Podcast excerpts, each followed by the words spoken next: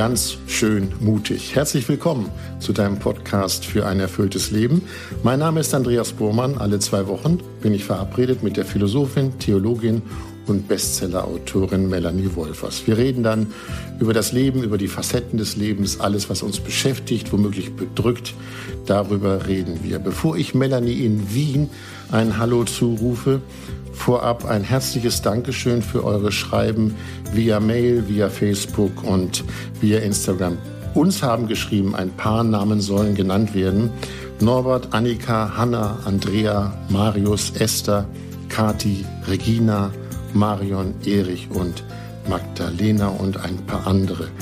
Und vielen Dank für eure Post und vielen Dank auch für euer Vertrauen, wenn ihr uns eure kleine Lebensgeschichte schreibt. Danke auch denen, die nicht genannt werden wollen, die unsere Arbeit mit ein paar Euros unterstützen. Wenn ihr jetzt überlegt, wie, wie kann man ganz schön mutig unterstützen, wer mehr wissen will, der guckt in die Show Notes oder auf die Homepage melaniewolfers.de.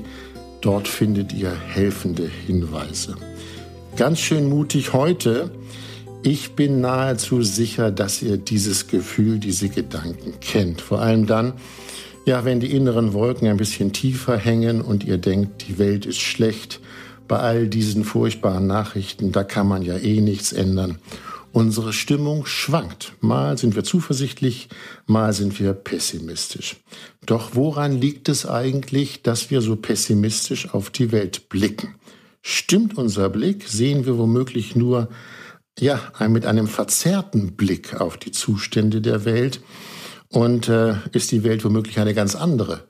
Wissen wir es nur nicht? Darüber wollen wir reden und ich bin sehr gespannt, was wir von Melanie erfahren. Hallo Melanie. Hallo Andreas. Melanie, ich habe eben von Stimmungsschwankungen gesprochen, dass man die Welt mal so sieht und mal so sieht. Im Volksmund heißt es oft, ja, das Glas Wasser ist halb voll. Das sind dann die Pessimisten, nein, es sind die Optimisten und die Zuversichtlichen. Und das Wasser ist halb leer, das Glas. Das dann, Wasser. Ja, Super, das Andreas. Glas, das Glas ist halb leer. Ja, das sind die anderen. Kennst du solche Gefühle auch? Ja, natürlich kenne ich beide Sichtweisen. Ja. In welchen Momenten tauchen denn die Sichtweisen auf, die eine wie die andere? Kannst du das sagen? Ja, ich denke, also im Normalfall sehe ich eher, dass das Glas halb voll ist. Das hat, glaube ich, was mit meinem Naturell zu tun und mit dem, dass das auch eine eingeübte Haltung und Sichtweise ist von mir. Ähm, aber natürlich gibt es auch die Tage, was weiß ich, wenn ich schlecht geschlafen habe, wenn ich irgendwie was vermasselt habe oder wenn ich mich über jemanden ärgere, dann denke ich, das Glas ist halb leer. Dann denke ich, Mensch, diese Person ist ja obernervig und sehe nur die, die Dinge, die, die problematisch sind oder sehe Entwicklungen einfach unter einem negativen Vorzeichen. Also meine Stimmung beeinflusst die Art und Weise, wie ich die Welt sehe. Du hast eben von deinem Naturell gesprochen. Hast du ein naturell, so dass das äh, Glas Wasser meistens halb voll ist? Woran liegt das? Also ich glaube zum einen, dass es ganz viel auch mit dem zu tun hat, ja, wie ich auch aufgewachsen bin, in welchem Umfeld, dass mir da auch eine sehr positive Weltsicht vermittelt worden ist durch das Vertrauen meiner Eltern in uns und in das Leben und was uns so vermittelt worden ist. Also zum einen, glaube ich, ist mir da viel, viel Gutes auch mit auf meinen Lebensweg gegeben worden. Und ich habe aber auch gesagt, das ist eine eingeübte Haltung. Ich denke, das hat einfach auch immer was mit, mit der Einstellung zu tun, wie ich Dinge sehe. Und zum Beispiel auch gerade, wenn ich dann eher mal so mies drauf bin und dann sehe, das Glas ist halb leer, dann wende ich mich auch noch mal ganz bewusst dem zu und frage, ja, aber kannst du nicht auch Positives entdecken? Also es hat auch etwas damit zu tun, dass ich eine Sichtweise kultiviere, die versucht, die Chancen zu sehen, das Positive zu sehen, nicht das Negative auszublenden, aber mhm. eine Sichtweise, wo ich auch die Möglichkeiten und Chancen in einer Situation entdecken möchte, die vielleicht sich erstmal nicht so gut anfühlt. Und das ist auch eine Lebenshaltung und Kultur. In deinem aktuellen Buch Nimm der Ohnmacht ihre Macht, entdecke die Kraft, die in dir wohnt, gibt es ein Kapitel überschrieben mit auf die Weltanschauung, du hast es eben Weltsicht genannt, auf die Weltanschauung kommt es an. Und die Unterzeile dieses Kapitels hat mich doch überrascht. Die Welt ist oft besser, als wir denken. Wie bist du auf diese Zeile gekommen? Ja, ich habe ein äußerst interessantes Buch gelesen von einem schwedischen Gesundheitswissenschaftler aus Stockholm, Hans Rosling. Das Buch heißt Factfulness. Der Untertitel des Buches weiß ich jetzt gerade nicht mehr. Mhm. Und er hat in diesem Buch sehr viele Fakten zusammengetragen im Blick auf große gesellschaftliche und gesundheitliche Entwicklungen in der Welt. Und einen Test erstellt, den sogenannten Gapminder-Test, wo er 13 Fragen den Leuten stellt mit jeweils drei Antwortmöglichkeiten. Und mit diesem Test, das ist so ein, so ein kleiner Quiz praktisch, will er dazu anleiten, mal so diesen eigenen Eindruck der Welt zu hinterfragen und Fakten sprechen zu lassen. Und diese Fakten, finde ich, sind erstaunlich überraschend. Und diese mhm. haben mich auch veranlasst, dem Kapitel diesen Untertitel zu geben. Und in dem Kapitel sind auch von diesen Fragen sieben Fragen abgedruckt. Und wir haben mit euch jetzt ein kleines Experiment vor, denn wir werden euch die Fragen nennen und mit drei Lösungsvorschlägen jeweils versehen. Und ihr könnt ja mal darüber nachdenken, welche Lösung dieser drei Vorschläge für euch wohl die richtige Lösung ist. Fängst du an, Melanie, mit äh, Frage 1? Ja. Weltweit haben 30-jährige Männer durchschnittlich zehn Jahre lang eine Schule besucht. Wie viele Jahre haben gleichaltrige Frauen die Schule besucht? Jetzt kommen die drei Antwortmöglichkeiten. Neun Jahre, sechs Jahre, drei Jahre.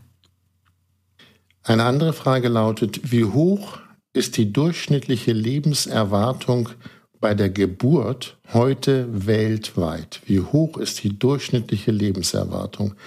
A 50 Jahre, B 60 Jahre oder Lebenserwartung 70 Jahre. Das wäre C. Übrigens keine Sorge, wir lösen das auf. Ihr werdet es gleich erfahren.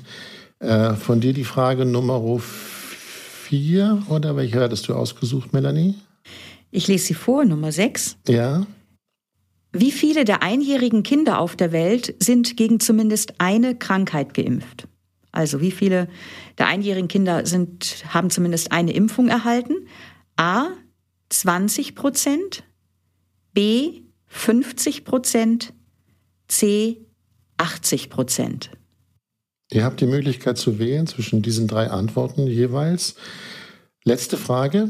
Wie viele Menschen auf der Welt haben ein gewisses Maß an Zugang zu Elektrizität? Also wie viele Menschen auf der Welt haben ein gewisses Maß an Zugang zu Elektrizität? Sind es A 20 Prozent? Sind es 50 Prozent? Oder sind es 80 Prozent? Das wäre C. Ihr merkt, äh, dieses Quiz ist so aufgebaut, es gibt eine Frage und dann gibt es drei Möglichkeiten. Und ich muss gestehen, ich habe das schon vorher gemacht. Ich lag fast immer daneben. Ja.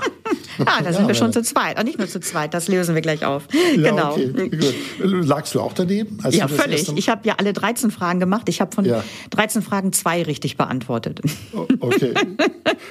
gut, dann lösen wir das mal auf. Ja. Du beginnst. Ja, also die erste Frage lautete ja, oder war erstmal die Aussage, dass weltweit im Durchschnitt die 30-jährigen Männer zehn Jahre lang eine Schule besucht haben.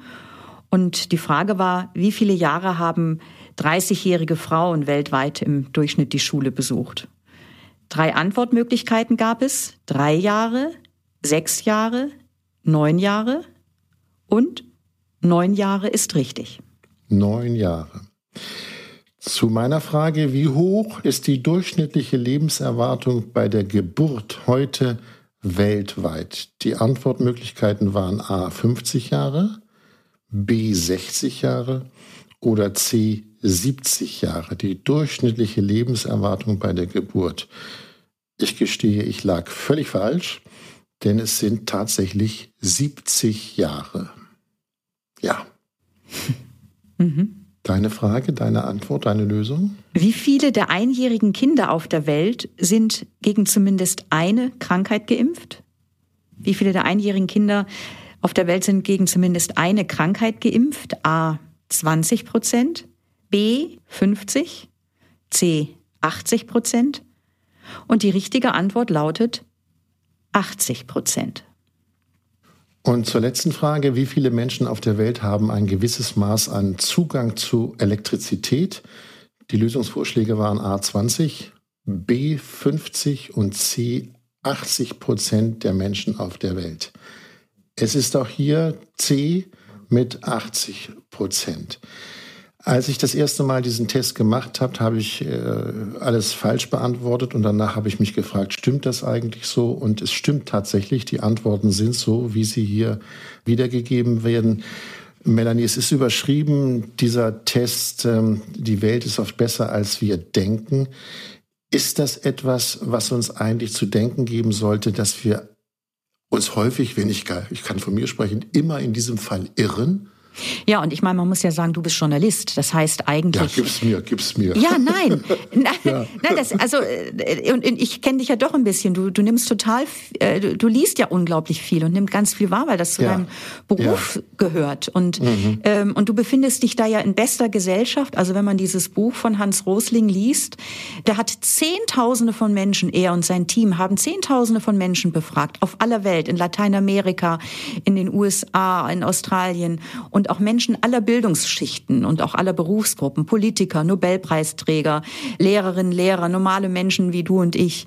Und im Durchschnitt wurden von den 13 Fragen, wenn es hochkommt, zwei Fragen richtig beantwortet.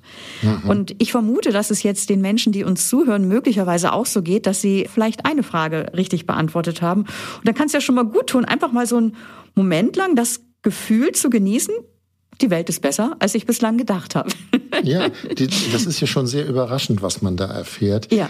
Heißt das denn, wir wissen zu wenig oder heißt das, wir beschäftigen uns vorrangig mit den negativen Informationen und Meldungen? Fange ich mal mit der ersten Frage an. Wissen wir womöglich zu wenig? Ja, offensichtlich schon. Ja. Wir wissen, ähm, und deswegen ist mir das auch ein so wichtiges Kapitel in meinem Buch, eben Nimm der Ohnmacht ihre Macht, dass ein Grund, warum gesellschaftlich das Ohnmachtsgefühl so weit verbreitet ist, ein Grund, liegt darin, dass wir viele der positiven Entwicklungen, die es im Blick auf Bildung, im Blick auf Gesundheit, im Blick auf Gleichberechtigung äh, weltweit, was es da an positiven Entwicklungen gibt, dass wir diese Entwicklungen nicht wissen, nicht kennen, nicht wahrgenommen haben. Und das ist mhm. natürlich hoch fatal, weil wir sehen die Welt einfach verzerrter, dramatischer, hoffnungsloser, als sie in Wirklichkeit ist. Und das liegt unter anderem eben an diesem mangelnden Wissen und an dieser verzerrten Wahrnehmung der Wirklichkeit. Mhm.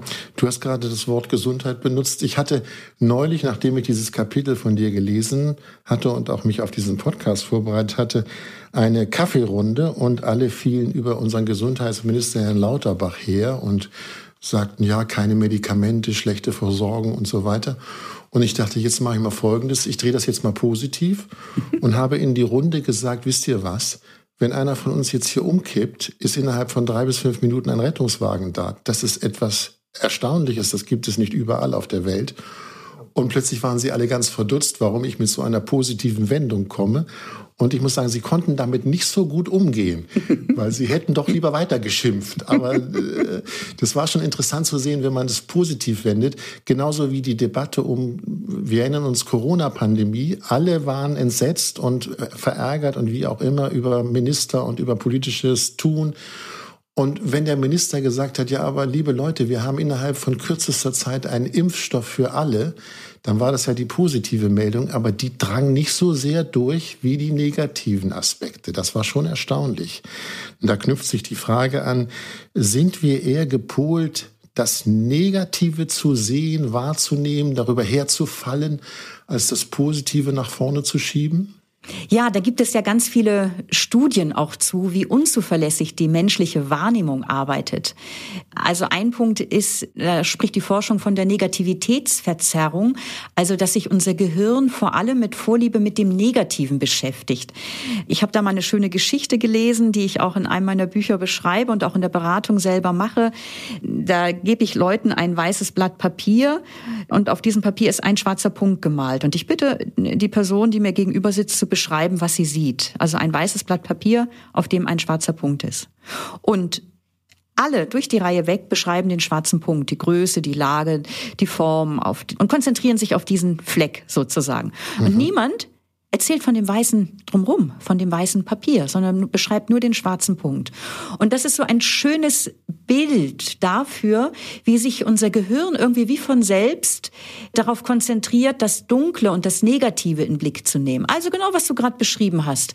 Medikamente gibt es derzeit nicht. Also von eurem Kaffeekranzgespräch da. Mhm, genau, ja. Also es gibt die Medikamente nicht oder man muss lange auf eine Operation warten etc. Stationen werden geschlossen, weil Pflegekräftemangel ist. Also es werden die, die dunklen Punkte benannt, aber das Erstaunliche, was unser Gesundheitssystem Tag für Tag leistet und was äh, in, in welchem auf welchem hohen Level wir uns auch bewegen, das wird nicht gesehen, weil es irgendwie so selbstverständlich ist. Es fällt aus dem Blick so ähnlich wie das weiße Blatt Papier aus dem Blick fällt und man nur den schwarzen Punkt sieht. Mhm. Und da gibt es auch eine evolutive Begründung für, warum sich unser Gehirn so mit dem Dunklen beschäftigt. Nämlich, evolutiv gesehen hatten Menschen mit einem gefahrensensiblen Gehirn einfach höhere Überlebenschancen als die, die gutgläubig durch die Welt gegangen sind, in einer Welt, die voller Gefahren steckte. Also unser Gehirn neigt von Natur aus dazu, die Gefahren, die Probleme, das Kritische als erstes ins, ins Bewusstsein zu rufen, bevor dann auch das Positive in den Blick kommt. Und daher kommt es zu einer Negativitätsverzerrung mhm. unserer Weltsicht. Aber wenn man solch eine Verzerrung in sich hat, so verstehe ich jetzt, das Gehirn ist so gepolt, äh, welche Auswirkungen hat das denn auf die Befindlichkeit oder auf die Sicht auf das eigene Leben? Oder kann sie haben, sagen wir mal so, ja. Ja, ich glaube, das kennt ja jeder. Also wenn man nur das Dunkle und Negative sieht oder wärt ihr bei eurem Kaffeetrinken jetzt nur, in Österreich würde man sagen, im Rumsudern geblieben, also, also was alles schrecklich ist, dann mhm. macht das erstmal irgendwie ja so ein bisschen so eine negative Stimmung und die Wirklichkeit wirkt dunkler, schlechter, katastrophaler, als sie in Wahrheit ist. Und also wenn es jetzt nicht um grundlegendere Dinge auch noch geht oder weitreichendere Dinge, dann entwickelt sich so ein Gefühl von Krise, von Stress. Manche werden zynisch oder ziehen sich irgendwie in so eine Wohlfühlblase zurück und blenden alles Bedrohliche aus. Also man entwickelt einfach eine negative Grundstimmung, die dann wiederum natürlich auch äh, die weitere Wahrnehmung beeinflusst und auch meine Bereitschaft, mich ja, oder meine Fähigkeit, auch Dinge positiv zu sehen oder zum Positiven zu wenden. Mhm. Wenn wir das mal nehmen, was wir bisher besprochen haben, ist es ja so, wir sehen die Welt so, wie wir sie oder wie wir von ihr erfahren. Das bedeutet doch, dass äh, Medien, sprich Meldungen, sprich Nachrichten, sprich Filmchen uns beeinflussen in dieser Weltsicht. Sind aus deiner Sicht die Medien ja sehr verantwortlich dafür, dass wir die Welt pessimistisch sehen? Ja, ähm, die Nachrichten sind ja ganz stark von negativen Schlagzeilen beherrscht. Ähm, und wenn man sich jetzt mal so überlegt, gell? Mhm. Ähm, auf unserer Erde leben etwa acht Milliarden Menschen in knapp 200 Ländern. Und wenn man sich da mal so vorstellt, was da an einem Tag passiert an Großartigem und an Erschreckendem, an, an Ermutigendem und an Schlechten, das ist ja in seiner Fülle äh, gar nicht vorstellbar. Was gelangt in die Medien? In die Medien gelangt das, was am meisten aufregt, lärmt, ob es jetzt eine Überschwemmung ist, ein Waldbrand ist, ein Bankencrash ist, Krieg, Pandemie. Und das spiegelt sich ja auch im journalistischen Grundsatz wieder, Bad News are Good News. Also die Aufregermeldungen, da, da greifen die Leute einfach auch nach. Aber das Normale hingegen, das, ähm, das ist halt keiner Nachricht wert. Also ich fahre ja oft mit dem Zug äh, und leide unter den vielfachen Verspätungen. Ähm, und es täte doch eigentlich mal der seelischen Gesundheit auch gut, ab und an zu lesen, dass ein Zug von Hamburg pünktlich in Wien eingetroffen ist. Aber sowas taucht in den Nachrichten nicht auf. Ähm, ja, darf ich einen kurzen journalistischen Einspruch bitte, wagen? Bitte, bitte. Ja, du hast eben von negativen Schlagzeilen gesprochen. Ich aus journalistischer Sicht gebe dir recht, dass das keine positiven, keine schönen Meldungen sind, aber es sind aufklärende Schlagzeilen. Der Journalismus will doch den Leuten sagen, schau mal hin, was hier passiert. Ja. Und das musst du wissen. Und dass das nicht immer Glücksmeldungen sind, ist selbstverständlich, weil Journalisten wollen auch mitteilen, was passiert auf dieser Welt, was dich betrifft und was eben für dich womöglich eine Gefahr, eine Bedrohung, was für dich von Nachteil ist. Das muss doch gemacht werden. Völlig richtig, absolut. Es geht ja auch nicht darum, Probleme und Krisen nicht zu benennen.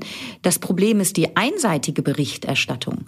Es ist doch genauso relevant, zu wissen, welche positiven Entwicklungen es gibt. Also greifen wir noch mal auf den Hans Rosling zurück und den kleinen Test, äh, den wir vorhin mhm. auch auch äh, ja hier vorgelesen haben.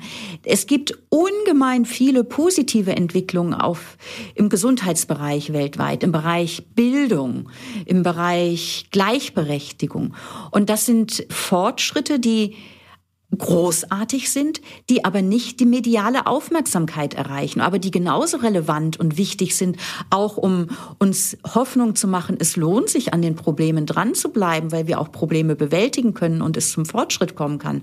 Und das ist natürlich jetzt nicht einfach so ein, wenn dieser journalistische Grundsatz Bad News are Good News, dann meine ich ja nicht, dass die Medien das jetzt einfach bösartig da so machen, sondern da steckt ja auch ein Problem da drin, dass so plötzliche Ereignisse, die irgendwie eine Katastrophe beschreiben, schreiben, die lassen sich sehr verständlich erzählen und vor allen Dingen auch gut mit Bildern bestücken.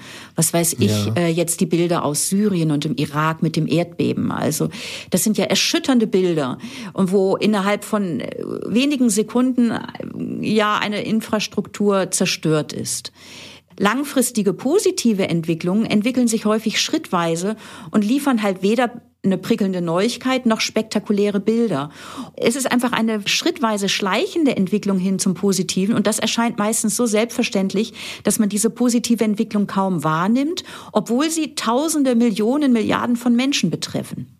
Melanie, was du gesagt hast, heißt ja, das Gute zu benennen, das Gute soll Platz haben, auch in dem Nachrichtengeschäft. Wenn man Hörerinnen und Hörer, ich weiß das aus meinem Alltag, befragt, äh, dann ist die Sehnsucht schon groß. Wir möchten gute Nachrichten, wir möchten positive Nachrichten hören. Und äh, die Frage ist natürlich, was machen wir denn jetzt? Konzentrieren wir uns auf die guten Nachrichten, damit es uns besser geht? Oder haben beide Nachrichten, die schlechte wie die gute, gleichrangig Platz. Was tun wir? Naja, ich meine, das Problem ist ja in der Medienwelt die einseitige Berichterstattung. Natürlich mögen die einzelnen Nachrichten über Katastrophen stimmen, aber weil sie eben so geballt auftreten, führen sie zu einem verfälschten Bild der Welt. Und das hat fatale Folgen. Es macht uns nämlich hoffnungslos, es macht resignativ, es mindert den Glauben daran, dass Veränderung und Fortschritt nicht möglich sind. Das heißt, eben aus dieser einseitig negativen Berichterstattung wächst dieses Gefühl von Ohnmacht und äh, ja, von dem wir können die Welt nicht, nicht in eine positive Zukunft führen. Und deswegen mhm. ist es ja so wichtig, diese einseitige Berichterstattung dahin zu erweitern, dass es ein sowohl als auch gibt. Natürlich, das Problematische und Kritische und Bedrohliche muss benannt werden, ganz, ganz sicher. Aber es ist eben wichtig, ähm, und deswegen ist es, glaube ich, auch mehr als einfach nur eine Sehnsucht nach schönen Geschichten, Geschichten, damit es meiner Seele gut geht. Das hört sich so so ein bisschen nach heile Welt Idylle an, sondern ja. ähm, eben das sowohl als auch und auch die positiven Entwicklungen benennen, weil die allein auch noch mal eine Motivation geben, dass wir hier und heute die Ärmel hochkrempeln äh, und glauben, ja und auch vor den Herausforderungen, vor denen wir jetzt stehen, mit diesen können wir umgehen. Also es geht um eine differenzierte Berichterstattung, die positive Geschichten erzählt und die Krisen benennt die positiven Geschichten. Es gibt im Journalismus einen Trend und auch eine Debatte, die nennt sich konstruktiver Journalismus. Dahinter verbirgt sich genau das, nämlich Berichterstattung, die positiv ist, die nach vorne schaut, die nicht nur sagt, die Welt ist schlecht. Kannst du dir konstruktiven Journalismus vorstellen oder hast du was entdeckt, wo du ihn lesen kannst, erlebt hast? Ja, ich habe da eine ganz spannende Autorin gelesen, auch in, im Schreiben meines Buches, äh, Ronja von Wurm-Seibel. Ihr Buch heißt Wie wir die Welt sehen. Das war eine ehemalige Afghanistan-Journalistin, die eben über diesen konstruktiven, lösungsorientierten Journalismus schreibt. Mhm. Und was ist damit gemeint? Also bevor ich das Buch gelesen habe, konnte ich mit dem Begriff nicht so viel anfangen. Ich möchte mal eine Studie erzählen, die sie beschreibt, die für mich sehr erhellend war.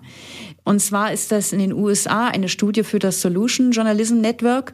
wo 755 Testpersonen einen Artikel zu lesen bekommen haben. Und zwar war das, wurden die Personen in zwei Gruppen aufgeteilt. Die Hälfte haben den Artikel bekommen, in dem was über traumatisierende Erlebnisse beschrieben wird, über Obdachlosigkeit und Armut. Und die Hälfte der Leute haben einen Artikel bekommen, in dem nur das Problem geschildert wurde. Die zweite Gruppe erhielt genau den gleichen Beitrag, aber dieser Beitrag erhielt zusätzlich Lösungsvorschläge für diese benannten Probleme. Und dann wurden im Nachhinein die zwei Gruppen befragt, wie, wie ihnen der Artikel gefallen hat, wie es ihnen jetzt geht und so weiter.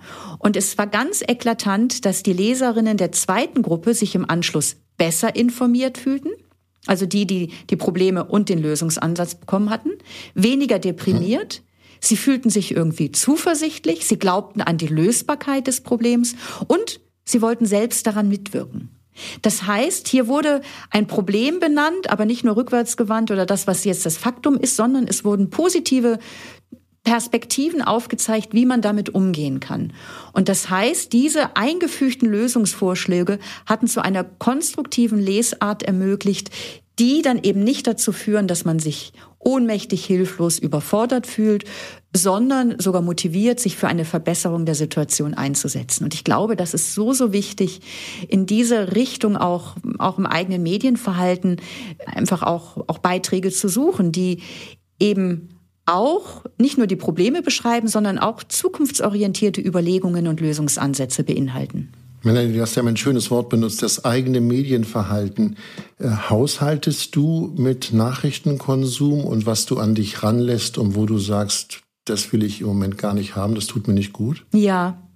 Also ich weiß, als Corona anfing, Ach, wenn ich dran denke, stöhne ich schon wieder.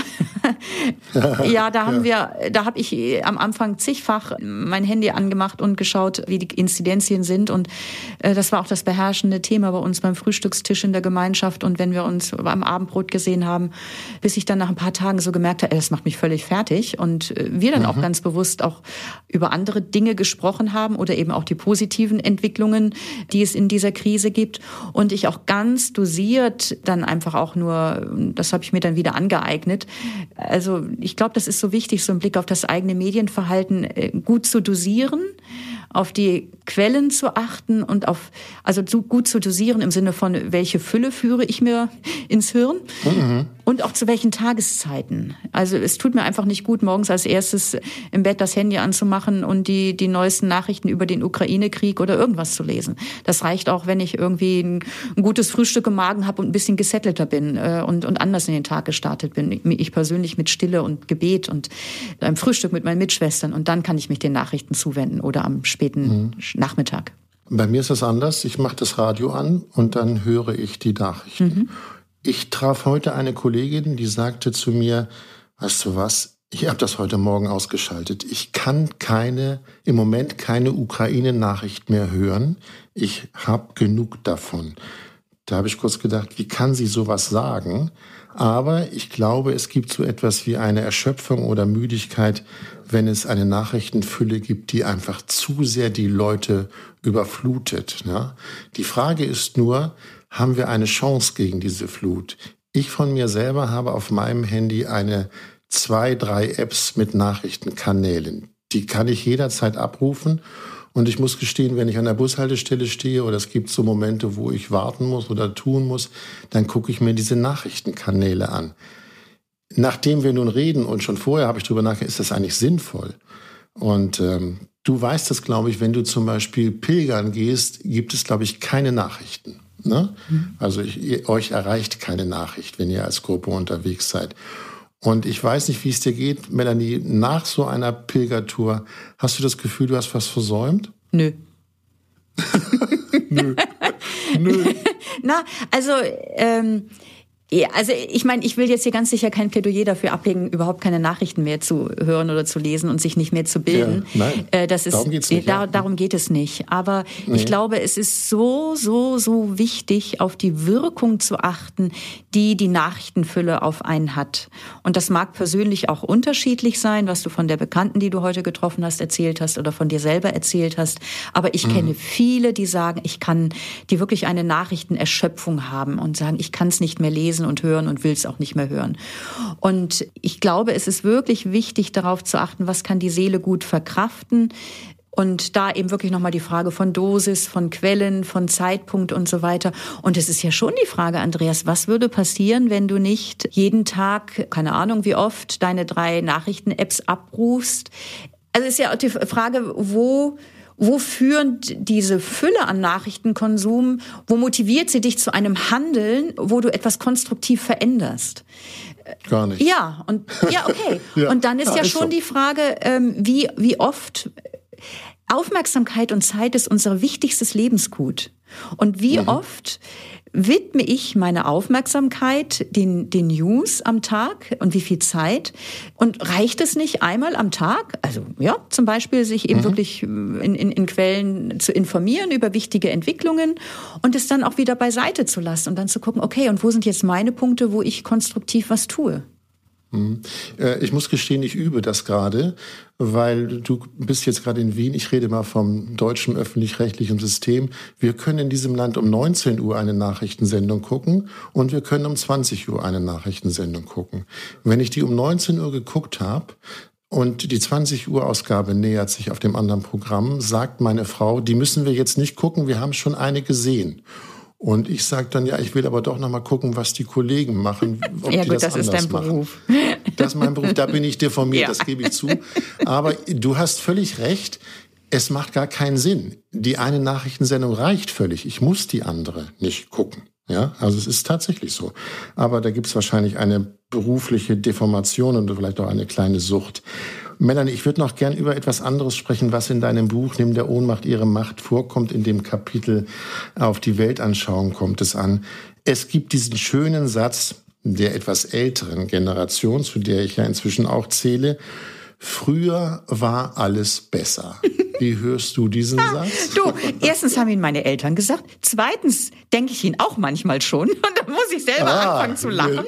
Wir, wir denn, uns, genau, ja. denn okay. dann fällt mir ein, naja, dieser Gedanke, früher war alles besser, ist jetzt echt nicht so super originell und neu. Den hat schon Sokrates gesagt.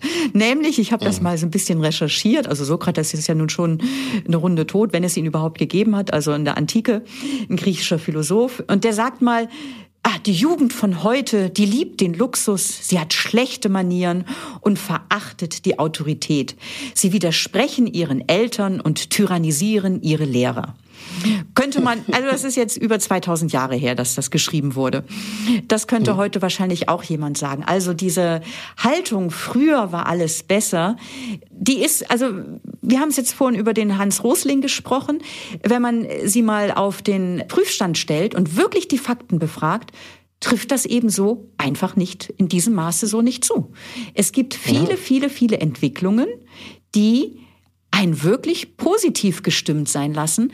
Entwicklungen, die halt dummerweise nicht so sehr in unser Bewusstsein dringen. Und deswegen ist es so wichtig, da äh, eben auch wach für zu sein und da auch nochmal ein Plädoyer, einfach auch sich zu, zu bilden oder sich zu informieren, weil der Pessimismus hat halt einfach häufig was damit zu tun, dass wir die positiven Entwicklungen die es gegeben hat, nicht sehen und damit auch der Hoff der Zukunft keine große Zuversicht entgegenbringen. Hm.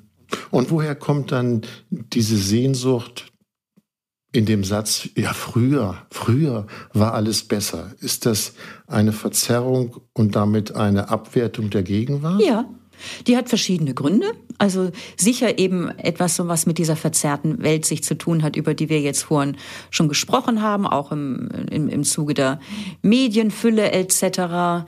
Dann gibt es auch noch mal auch eine interessante Beobachtung, so wie verzerrt die menschliche Wahrnehmung arbeitet. Da redet die Forschung von der selektiven Verfügbarkeit. Das finde ich auch interessant, als ich darüber gelesen habe.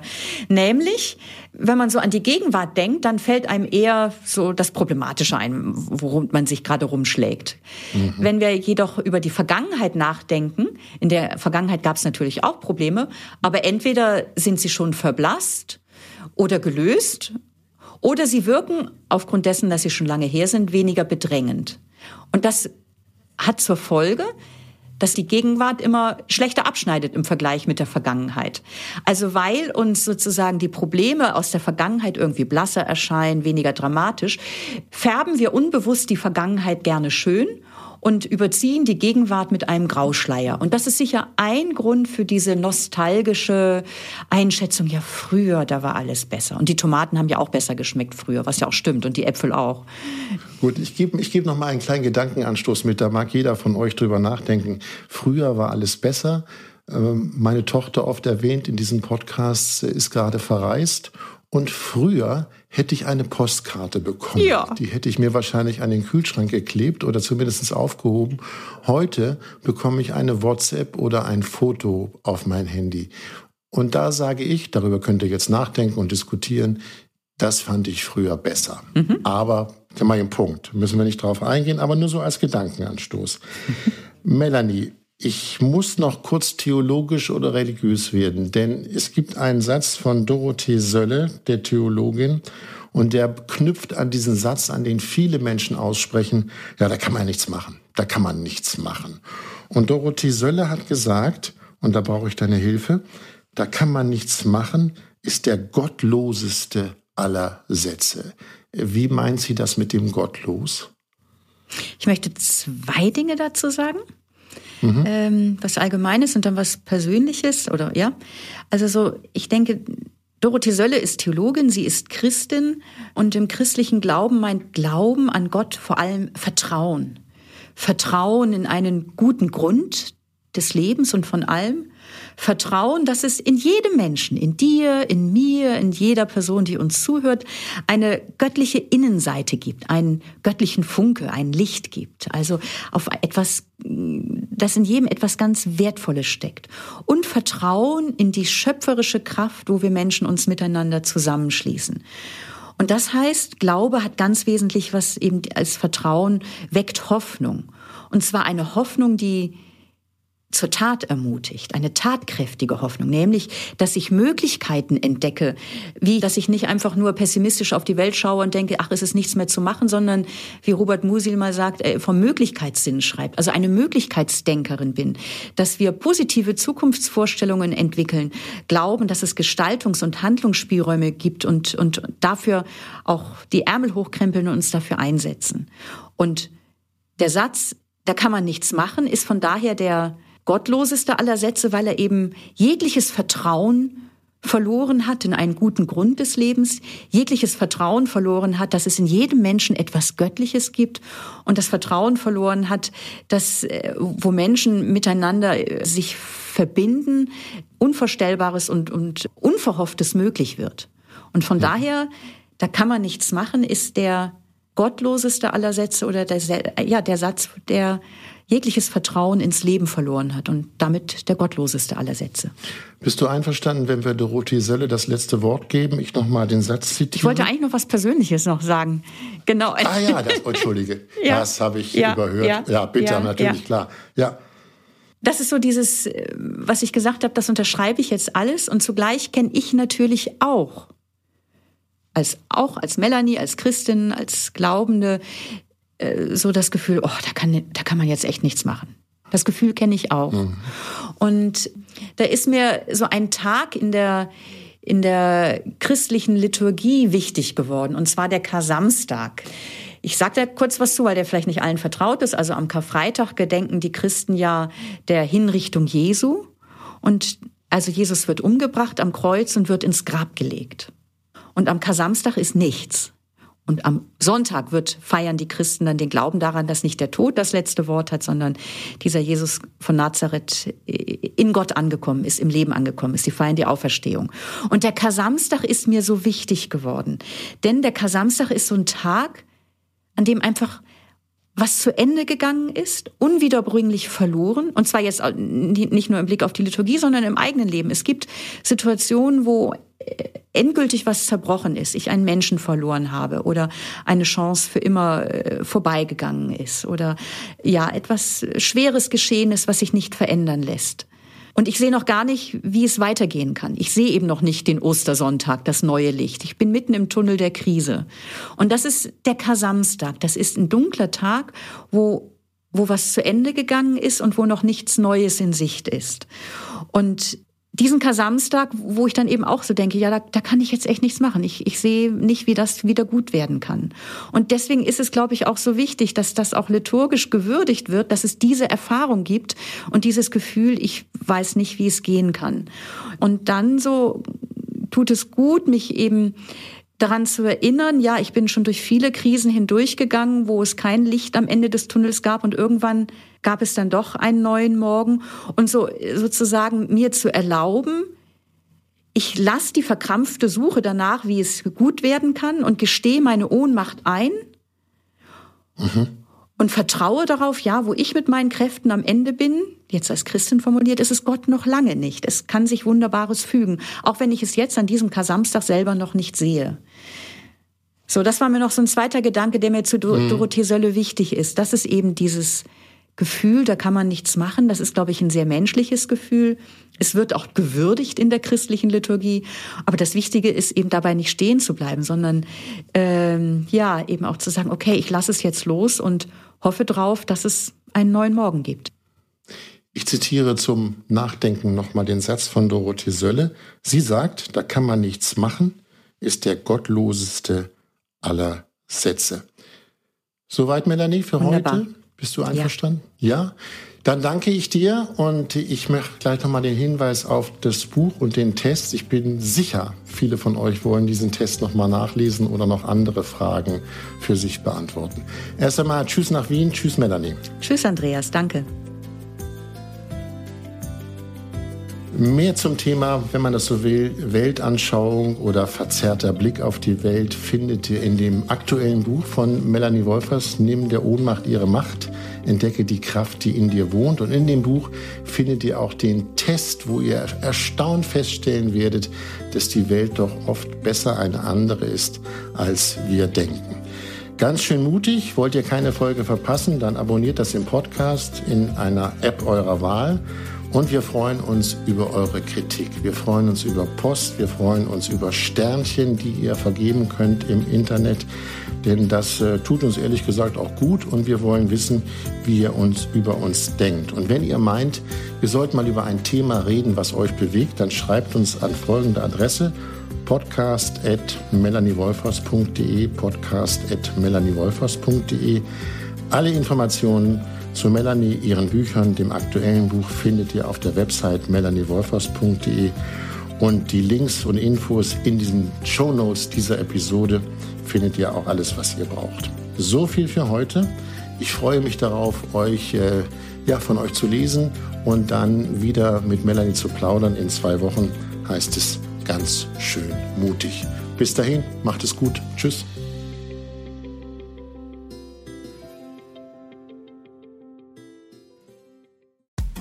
Frauenstimmen. Klagen, lachen, klüger werden. Ich bin Ildiko von Kürti, ich bin Buchautorin und Journalistin und in meinem Podcast spreche ich alle zwei Wochen mit lebensklugen und mutigen Frauen über das Loslassen und das Aufbrechen, das Verlieren, das Suchen und das Finden. Ich bin stolz darauf, wie viele wunderbare Frauen bereits bei mir zu Gast waren. Unter ihnen Stefanie Stahl, Maria Furtwängler, Annika Decker oder Gerburg Jahnke. Und ich freue mich auf alle, die noch kommen. Ihr könnt Frauenstimmen überall dort hören, wo es Podcasts gibt. Herzlich und hoffentlich auf bald. Eure Ildiko.